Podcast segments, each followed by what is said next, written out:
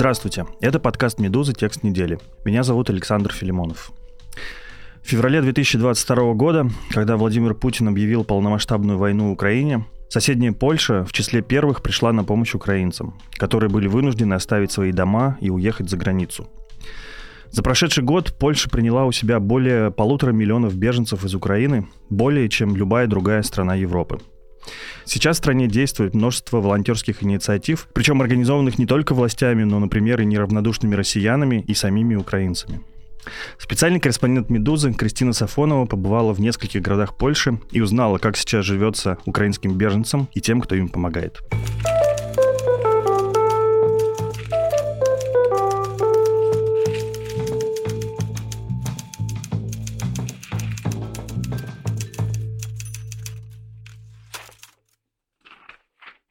Кристина, привет. Привет, Саш. Насколько я понимаю, твой репортаж это как бы такое продолжение, такой условный follow-up по теме, потому что я помню, что в марте прошлого года ты тоже ездила в Польшу и делала репортаж как раз про первые дни и недели войны, как там встречали беженцев из Украины. И вот сейчас, очевидно, вернулась, посмотрела на ситуацию год спустя. Расскажи, пожалуйста, про свой маршрут и, может быть, вспоминая и прошлый репортаж, и нынешний, и с кем ты встречалась, с кем ты разговаривала. Да, ты все верно помнишь. Э, год назад я была в Пшемысле. Это город небольшой рядом с украинской границей. Это один из городов, в который самый большой поток был украинцев, спасающихся от войны. И была в Кракове. Это, наверное, ближайший к Пшемыслю самый крупный город. В этот раз я еще была в Варшаве, чтобы встретиться с некоторыми экспертами, но в основном вот остановилась на Пшемысле и Кракове. Повторила маршрут. Да, если мы говорим о людях, то, конечно, чувствуется разница. Чувствуется даже не столько в людях разница, а я специально сходила вот на тот же вокзал, вокзал в Пшемысле, вокзал в Кракове, попробовала попасть э, недалеко от Пшемысля был и есть на самом деле пункт приема беженцев. Он находится в бывшем здании супермаркета Tesco. То есть это большой супермаркет, в котором год назад оборудовали спальные места, кухню, аптеку, я помню, и еще кучу-кучу всего. И тогда туда был свободный проход. Там на самом деле рядом с территорией было очень много лавок с едой, просто люди приезжали, просто как-то помочь, накормить людей, готовили, привозили вещи, предлагали любую помощь, особенно с переводами, потому что тут важный момент, нужно понимать, что многие украинцы ехали через Польшу, но не все там оставались. Mm-hmm. То есть, по факту, через э, Польшу прошло намного больше людей, чем полтора миллиона, которые по статистике ООН, э, это люди, которые получили временную защиту в Польше. Но для многих тот же Пшемысел — это такой вот э, перевалочный пункт, первое место, где ты можешь немножко выдохнуть и понять, что тебе вообще делать дальше. Потому что вот год назад была очень большая растерянность, конечно, у людей. Они спасались от боевых действий. И многие из них просто вот взяли первые попавшиеся вещи, собачку, ребенка, котика и поехали куда-то. Не знаю куда.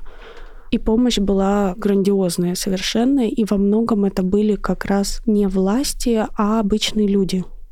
Вот я тебя хочу как раз спросить, э, если сравнивать сейчас и год назад, насколько все действительно было организовано, да? То есть тогда, может быть, было ощущение хаоса, возможно, а сейчас уже как-то это все более поставлено на какие-то более организованные рельсы или нет? Какое у тебя ощущение?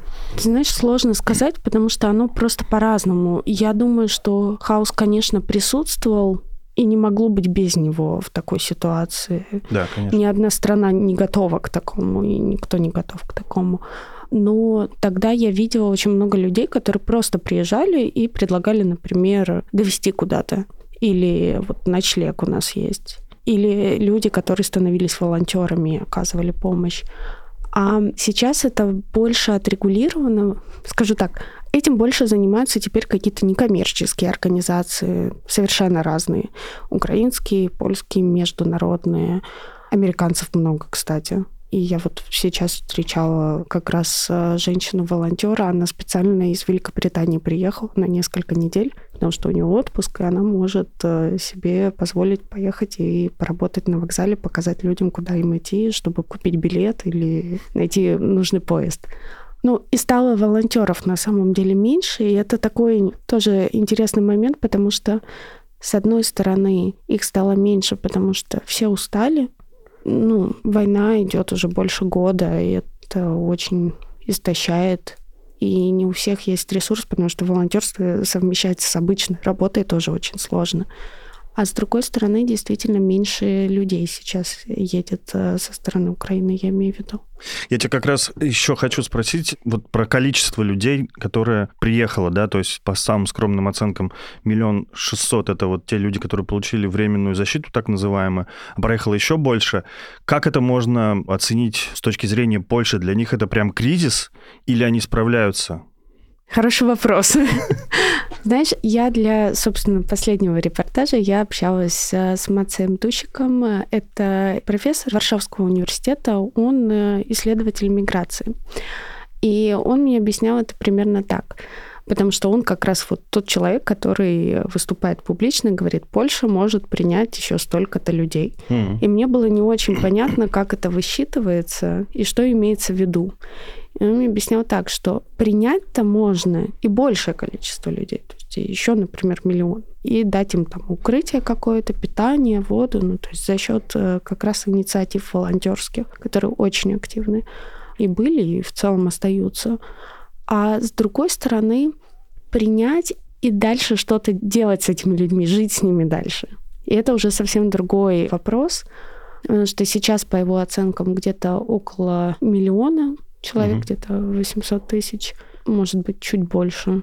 Говорит, что пока что это не критично, то есть 10% туда-сюда, это нормально. Потому что задача уже с этими людьми помочь им как-то устроиться, интегрировать их, дать им доступ к образованию, к работе, к медицине, помочь им с пособиями, ну, именно что интегрировать в жизнь. Да, и это очевидно, что это задача уже государства, не только волонтеров, которые сами могут чем-то помочь.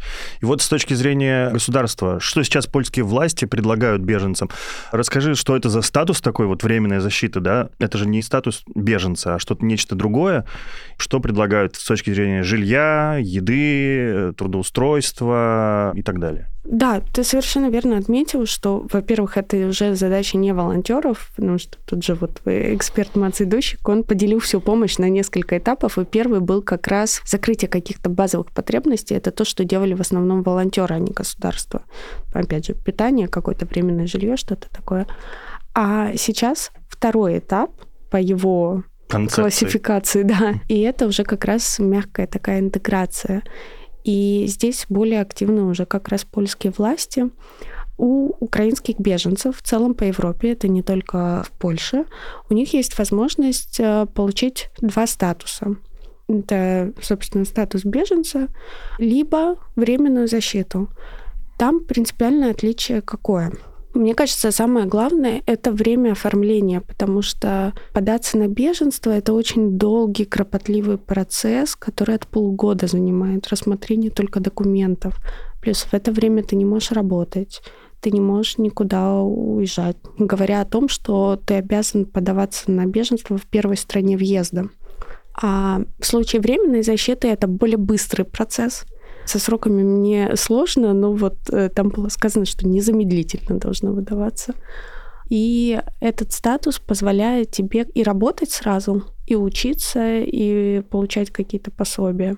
И, в принципе, даже не оставаться в пределах одной страны да. ЕС. Ты можешь переехать еще куда-то. Да, все совершенно так. Но дается он сроком на год, да, наверное? Да, это было решение Европейской комиссии. Изначально этот статус дали до 4 марта 2023 года. Он был продлен. Он может дважды быть продлен на полгода, если не устранена причина, по которой человеку нужна временная защита. Она не устранена. Как мы хорошо знаем, да война не закончена. И дальше он тоже может быть еще раз продлен, но там более сложная процедура, но в целом это не такая ситуация, что вот время истекло, и у вас там война, но все равно езжайте туда. Нет, это не так. Говоря о том, что польские власти делали для украинцев, были пособия, и некоторые пособия есть до сих пор, например, пособия на детей. Есть еще такая программа изначально жители Польши, не только граждане Польши, но и, например, украинцы, которые раньше переехали, потому что в Польше довольно много украинцев. Это популярное место было для того, чтобы работать. И если они принимали у себя украинских беженцев, они могли подать форму и получать по 40 злотых в день за то, что они предоставляют бесплатно жилье и питание человеку, за каждого человека. 40 злотых – это около 8 евро. Ну да. Но эта программа длится только первые 120 дней, кажется. После этого уже пособие не платится. И еще были созданы так называемый сейчас будет жуткий канцеляризм, учреждения коллективного размещения. Это такие общежития, пункты приема беженцев, места, где ты можешь жить бесплатно, но не в самых комфортных, наверное, условиях, потому что каждому из нас все-таки хочется как-то и уединения какого-то. И изначально это тоже было бесплатно, но с 1 марта произошли изменения. Теперь, если человек находится в таком месте больше 120 дней, он должен платить 50%, но не больше какой-то суммы. И впоследствии там будет увеличена тоже эта плата, если еще дольше находится человек. И это сделано, вот как говорится, как объясняется, это сделано для того, чтобы стимулировать людей, находить работу, зарабатывать деньги и как-то устраивать свою жизнь. Это, с одной стороны, я сейчас в оценке пущусь, но это, с одной стороны, наверное, правильная, логичная вещь, с другой стороны, особенно общаясь с этими людьми, очень понятно, что не так-то это и просто. И работу найти, ну, работу найти по разным причинам. Не то, что там сложно сейчас подтвердить свою квалификацию, и в основном требуется низкооплачиваемый труд. Не все знают польский язык, а он нужен. Поэтому в основном идут работать на склады, в продуктовые магазины, в такси многие, уборка, ремонтные работы какие-то строительные. Да, и это один момент, что работу не так просто найти, а с другой стороны есть вот это большое чувство неопределенности и непонимание, что тебя ждет завтра, и поэтому устраивать свой быт очень сложно. Это вот есть такая расхожая вещь про то, что где ты живешь, и вроде бы хорошо купить вот ложечку для обуви. Но она такая громоздкая, не знаю, ну зачем ее покупать, все равно же непонятно, сколько ты тут проживешь, скоро уезжать. А это очень влияет на ощущение. Ну, банальный пример, но мне кажется, он хорошо показывает это чувство. Соглашусь. И вообще немножко то, что ты описываешь, помощь, которую оказывает польское правительство беженцам, немножко звучит как-то так, как будто бы, ну это тоже опять оценочно, как будто бы от беженцев начинают уставать и немножко надоедают они. Есть такое ощущение со стороны граждан Польши или нет? Как изменилось оно за год? Знаешь, тоже сложный для меня вопрос. Если верить опросам, то в Польше до сих пор очень поддерживают инициативы по помощи украинцам и считают, что это необходимо и очень важно очень важно помочь Украине победить в этой войне и сделать так, чтобы потом было кому и восстанавливать Украину. Плюс, с другой стороны, украинцы в Польше тоже на самом деле довольно-таки полезны. Во-первых, я сейчас затрудняюсь цифрами, но налогов они заплатили уже больше, чем было потрачено на помощь. И это очень важный момент.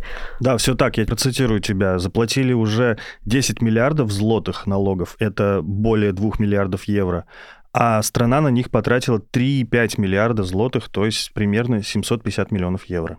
Да, и нужно понимать еще ситуацию в Польше на рынке труда, например. Польша испытывает определенный демографический кризис, отчасти вызванный низкой рождаемостью, а отчасти вызванный высокой миграцией страны. Что люди сами уезжают тоже, да. Да. И очень не хватает э, рабочих ресурсов, и в этом плане как раз украинские беженцы очень полезны стране и развитию ее экономики как считают вот эксперты. Я бы не сказала, что чувствуется прям усталость. Мои собеседники, если говорить про какой-то бытовой уровень, они отмечали, что иногда сталкиваются с какими-то даже не замечаниями, а скорее просто чувствуют иногда какое-то неприятие себя, но это не глобальная вещь. То есть это не везде по-прежнему есть люди, которые положительно настроены, которые хотят помогать. Угу. И здесь тоже важно учитывать контекст, потому что, говоря об этом, мы должны понимать, что Польша очень долгую свою историю оставалась мононациональной страной а тут к ним, по сути, въезжает другая страна, и это тоже определенное испытание для польского общества. Но скоро в Польше выборы, парламентские выборы, угу. Никто из кандидатов не продвигает антиукраинскую повестку или там, не выступает против поддержки украинских беженцев. Есть одна партия, конфедерация, они называются, по-моему, такие очень правые ребята. Они попытались созвать митинги. Я сейчас не вспомню город, но там в одном а, тоже приграничном с Украиной городе попытались созвать митинг. На него никто не пришел. Вот реально есть фотография женщины, представительницы партии и пустая площадь. Вот. В Варшаве там человек 200, по-моему, пришло на подобную акцию. А, давай поговорим про волонтерские инициативы. Большая часть твоего текста им посвящена. И мне очень заинтересовали конкретные две. Одна из них создана россиянами, она называется Russians for Ukraine. Расскажи, пожалуйста, как она появилась, чем занимается и все такое прочее. Эта инициатива возникла в первые дни войны, собственно, как и многие. Ее создал выходец из России Георгий Нурманов. Он переехал за несколько лет до этого в Польшу, потому что его жене предложили работу. Сам он в России еще живя был довольно политически активен. В «Голосе» работал, с Яшным взаимодействовал. И переехал в Польшу, он переехал в Варшаву, они с женой открыли пельменную спустя какое-то время. Но 24 февраля, когда Россия напала на Украину, он бросил все это, поехал в Пшемысель вместе с друзьями, чтобы встретить своих друзей из Киева. А приехав туда, он увидел, какой коллапс происходит, скольким людям нужна помощь, и он решил остаться. Он создал телеграм-канал одноименный, собственно, Russians for Ukraine. Как он объяснял, это были вот французы для Украины, американцы для Украины. То есть по его задумке это не несло какого-то прям оттенка. Угу. По крайней мере, так он говорит. И э, люди стали присоединяться к нему.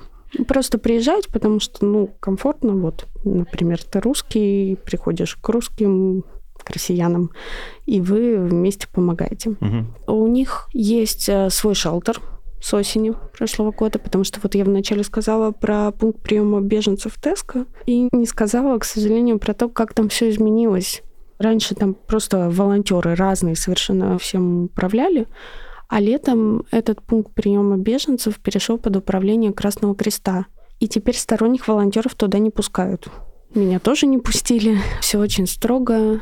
Интервью тоже как-то не очень дают количество людей, которые там находятся, сократилось. Время их пребывания разрешенное тоже сократилось до двух суток. Раньше можно было, ну, сколько угодно тебе нужно ждать, а теперь вот э, двое суток, и нужно что-то делать. Странно все звучит для инициативы Красного Креста. Как-то все резко стало хуже. Ну, там на самом деле была еще очень некрасивая история, собственно, в момент перехода, потому что они решили провести дезинфекцию летом, и людей, которые находились в это время в пункте приема беженцев, их оттуда выгнали. Посадили в автобусы, они все хотели уезжать, и отправили в Варшаву большую часть кому-то смогли помочь волонтеры на местах. Ну, эту историю разные волонтеры э, рассказывали, в смысле, не только из Russians for Ukraine, поэтому да. кажется, что действительно так и было, к сожалению. И Russians for Ukraine принимают всех, у них есть э, дом, где а они где все у них живут. шелтер? Прям рядом с Теско. А, там же, да? Да. Угу. Собственно, обычно, я спрашивала, обычно украинцы узнают от кого-то из волонтеров, может, даже сторонних. Вот иногда так бывает. Я там встречала женщину, которую просто волонтер из Теска привез в итоге, потому что у нее на исходе были эти двое суток. Волонтеры Russians for Ukraine, они на границе помогают, они помогают на вокзале Пшемысле, там же предлагают, если кому-то нужно попасть в шелтер, у них нет каких-то строгих правил, кого принимают, кого нет. Нужно человеку остаться на время, ему предлагают местным. А сами они живут тоже там недалеко от границы, в доме, все вместе. У них нет ограничений там таких по двое суток, чтобы оставаться? Нет, нет. А сколько может э, человек принять их э, шелтер? Около 40 человек. Шелтер, собственно, как выглядит, это один этаж многоквартирного дома, там несколько комнат, просторная кухня, там же есть какие-то вещи, которые можно брать, еда. И в каждой комнате по несколько человек. Я отдельно отметила, что там есть и детские кровати, и в случае необходимости инвалидная коляска, например. Ну, то есть, угу. потому что очень разные люди к ним попадают сейчас. Как относятся к российским волонтерам поляки и украинцы? Здесь, наверное, тоже в целом сложно говорить. Легче говорить на примере вот Russians for Ukraine, mm-hmm. именно о них. Если говорить про поляков, то можно рассказать про власти Пшемысля. Там сейчас возглавляет город представитель правого движения Кукис 15. Ну, они в целом такие любопытные. Они до войны предлагали, например, построить э, стену на границе с Украиной для борьбы с э, нелегальными мигрантами. И как-то у них с Russians for Ukraine тоже не заладилось, надо сказать, потому что сам Георгий Нурманов, основатель этой инициативы, он сталкивался с определенным давлением. Его несколько раз в первой неделе войны задерживали полицейские, обвиняя то в незаконной наживе на беженцах, то в еще каких-нибудь страшных вещах, но никогда не предъявляли обвинения и просто отпускали. Ну, то есть это было запугивание. И в целом как-то были не рады, не очень охотно пускали на вокзал, потому что у волонтеров раньше была форма с надписью название, и не нравилось слово Russians. 1 мая ввели стандарт, и у всех должна быть такая зелено-желтая форма, вот эти жилеты. Но на самом деле я была на вокзале, и не у всех жилеты такого цвета. Ну, как э, говорят э, волонтеры Russians for Ukraine, вопрос только к ним. И примерно в то же время ввели еще регистрацию для волонтеров. То есть, если ты хочешь помогать, ты должен прийти и зарегистрироваться. И многие люди с российскими паспортами получали отказ, им говорили, что а нам уже не нужна помощь, волонтеров достаточно. Но сейчас вроде они нашли какой-то баланс, волонтеры работают, и вроде какое-то перемирие есть такое, им дают помогать. Бывают ли случаи, когда приезжающие украинские беженцы, узнав, что им помогает кто-то из россиян, начинают возмущаться, отказываться от их помощи и так далее? Как мне сказали, такое случается редко, но случается. Часто это еще происходит на фоне языка. Как известно, с начала войны многие украинцы приняли решение, русскоязычные до этого да. украинцы приняли решение перейти на украинский язык. И не все хотят говорить по-русски и с волонтерами, например. Ну или там угу. даже не, не говорить по-русски, а говорить на украинском, но услышать русскую речь в ответ. Вот. Но по-разному бывает. Я спрашивала волонтеров, как они справляются с этим. Те, кто не знает другого языка, ну, те, кто знает, они предлагают там, говорить на английском, еще на каком-то, на, на польском, кто владеет. А те, кто не знает, предлагает помощь другого волонтера, который знает другие языки. Но часто это удается решить. По словам вот Нурманова, самая распространенная реакция это ступор просто на время. Люди удивляются, а потом нормально как-то можно сосуществовать, и есть понимание, что есть те россияне, которые хотят помочь. Ну да, у меня такое же было ощущение от текста, что даже у тебя есть разговор с женщиной, которая живет прямо в шелтере, и она от тебя узнает, что это, оказывается, российский шелтер, и, в общем, она быстро очень смиряется. Ну, это было, конечно, да, неловко, потому что, ну, я про себя сразу говорила, чтобы не вводить людей в заблуждение, потому что были люди, которые не хотели со мной говорить. Угу. Их было мало, я точно помню одного мужчину, который отказался со мной по этой причине общаться. В остальном все спокойно реагировали. Ну, из серии, что, ну, понятно, не выбираешь, где родиться. Вот так. Угу.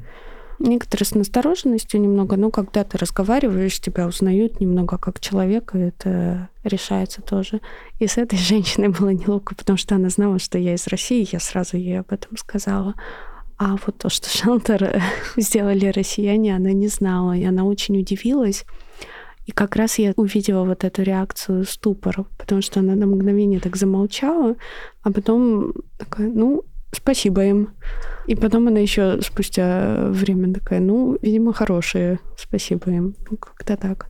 Я надеюсь, что ей потом было комфортно, потому что я переживала как раз, что, может быть, я рассказала что-то лишнее, но, видимо, там не выставляется это на показ, что вот мы русские или там мы россияне, и мы пришли вам помогать.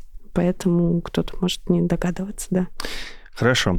Давай еще про другую волонтерскую инициативу, которую уже организовала гражданка Украины Настя Подорожная из Киева проект «Мартинка», который помогает женщинам, в том числе пострадавшим от насилия. Расскажи, пожалуйста, вот историю просто. Это Настя, я так понимаю, что она довольно давно уже живет в Польше, она уехала раньше полномасштабного вторжения, вот давно там живет, уже, в общем, как-то обосновалась. Почему она решила организовать свой проект? Я вообще хочу сказать, что мне кажется, это великолепный и супер важный проект. Я думаю, мы сейчас, когда будем говорить, мы объясним, почему. Угу. Но прямо очень нужный для Польши. Если мы говорим про Настю, она переехала, да, в 2014 году. Она учиться поехала. И когда, собственно, началась уже полномасштабная война, Настя как раз подумала, что многим женщинам придется столкнуться с некоторыми проблемами Первый момент — это то, что в ситуации войны возрастает риск э, торговли людьми. То есть люди, которые занимаются этим, приезжают вот в такие места, типа как в Польшу, где есть много беженцев, люди в отчаянии, и они им якобы предлагают помощь какую-то, например, там отвезти куда-то или ночлег. Но по факту злоупотребляют этим доверием и продают их. Ну, это современное рабство такое. А вот. есть ли какая-нибудь статистика на этот счет? Не знаю, сейчас современная, вот касательно именно войны. А, не знаю, но об этом говорили и волонтеры, которые работали там еще в самом начале, и высказывались международные организации уже после. Ну, то есть это действительно есть проблема. Да, угу. это действительно большая проблема, это действительно существует, и с этим пытаются бороться, в том числе на государственном уровне. И Настя, она журналистка. И когда началась война, она искала, как помочь другим людям. Она живет в Кракове, она для одного издания польского в Кракове для украинцев писала гайды. Не знаю, как пойти к врачу, как то сделать, как все. И она как раз для этого издания брала интервью, ее попросили взять интервью у экспертов по трафингу, торговле людьми. И она впервые осознала, что есть такая проблема – Подумала, нужно что-то с этим делать, нужно участвовать, нужно помочь. И она придумала сделать такой бот в Телеграме, где ты общаешься как будто с подругой. Мартинка. Э, Мартины так зовут племянницу Настя. Угу. Она назвала в честь нее. Там очень милая история, потому что эта девочка собственно, символ этой организации. Это такая девушка очень воинственная, и она выбирала, как она будет стоять, вот эту позу. Ну, то есть э, прям очень посвящена была в этот процесс, и вообще вся семья Насти ей помогала. Там сестра как раз рисовала эту эмблему, они вместе всей семьей снимали ролики. Но, собственно, первая идея была это помочь женщине, которая выезжает, и ей нужен кто-то сопровождение как бы на этом пути, чтобы она не попала ни в какую беду. А ведь надо отметить, что большинство-то выезжает именно женщин, потому что мужчин не выпускают. Да, да, да, да женщины, дети, пожилые, ну, да. в основном женщины, да. Это был первый такой момент. А дальше, ну, понятно, гуманитарная помощь, а, психологическая помощь, что, мне кажется, даже объяснять не надо, это такая очень понятная, логичная вещь. Да. Но есть еще другой момент, это как раз случай насилия. Надо сказать, что в Польше с правами женщин и сейчас будет оценочное суждение. Все очень плохо, я считаю. Просто ужасно и отвратительно. И вообще я крайне возмущена этим. Первый момент, наверное, о чем нужно сказать, это домашнее насилие. И здесь э, ситуация, почему это важно в контексте Украины, которые выехали в Польшу. Как мне объясняла Настя, вот в этой ситуации, когда ты лишаешься дома, лишаешься своего окружения, иногда получается так, что женщина довольно быстро съезжается с каким-то мужчиной, и в итоге он оказывается, там, не знаю, человеком, который вот злоупотребляет насилием, который применяет насилие к женщинам. А здесь момент такой, что идти-то некуда, знакомых нет, жилья нет, ничего нет. И ты зависишь. Вот в таких ситуациях нужна помощь. А второй момент — это, конечно, сексуализированное насилие. И здесь речь не только про изнасилование российскими военными, о которых мы много читали об этих случаях, вот после того, как российская армия ушла из Киевской и Черниговской областей, но и еще были ситуации сексуализированного насилия в самой Польше. У Насти есть личная история, потому что несколько лет назад на нее напал мужчина на улице и попытался ее изнасиловать. Ей удалось отбиться и найти этого человека. И помимо того, что она столкнулась в целом с вот этим барьером и недоверием к людям, которые сталкиваются с насилием, да, потому что в итоге суд не стал считать это изнасилованием, потому что изнасилования не было. И полиция изначально сказала, ну, вас же не изнасиловали, значит, это не преступление, не считается. Тут я бы еще добавил там один факт, то, что этот мужчина оказался тоже выходцем из Украины. Это был мой следующий. Да, прости, пожалуйста, что перебил, хорошо. потому что меня там очень возмутила еще реакция полиции, которая еще посмеялась. Какой интересный случай приключился у нас. Да, как они сказали, украинец нашел украинку. Ну, то есть вот это как раз второй момент, что ты как э, иммигрант, э, ты сталкиваешься еще вот с э, такими проявлениями дискриминации. И это случилось с Настей, которая узнала в тот момент польский, например, у которой уже были какие-то связи на местах. И, как она сама говорит, она понимала, что женщине вот из Украины, которая сейчас приедет и попадет в такую ситуацию, ей будет в разы сложнее. И найти ресурсы какие-то, чтобы бороться за свои права и за справедливость. И поэтому, собственно, и появилась Мартинка, чтобы помогать женщинам, чтобы поддерживать их во всех ситуациях. И еще один момент – это аборты. В Польше действует одно из самых жестких в Европе антиабортных законодательств. С 2021 года только в двух случаях разрешены аборты. Это угроза жизни матери и в случаях, если было преступление, например, там, изнасилование, инцест, э, педофилия. Но надо сказать, что даже в этих ситуациях, даже если это доказано, женщине могут отказать в аборте. Одна из таких причин – это так называемая оговорка о совести. В Польше очень религиозное общество, многие католики. И в 2014 году этот момент меня поразил на самом деле.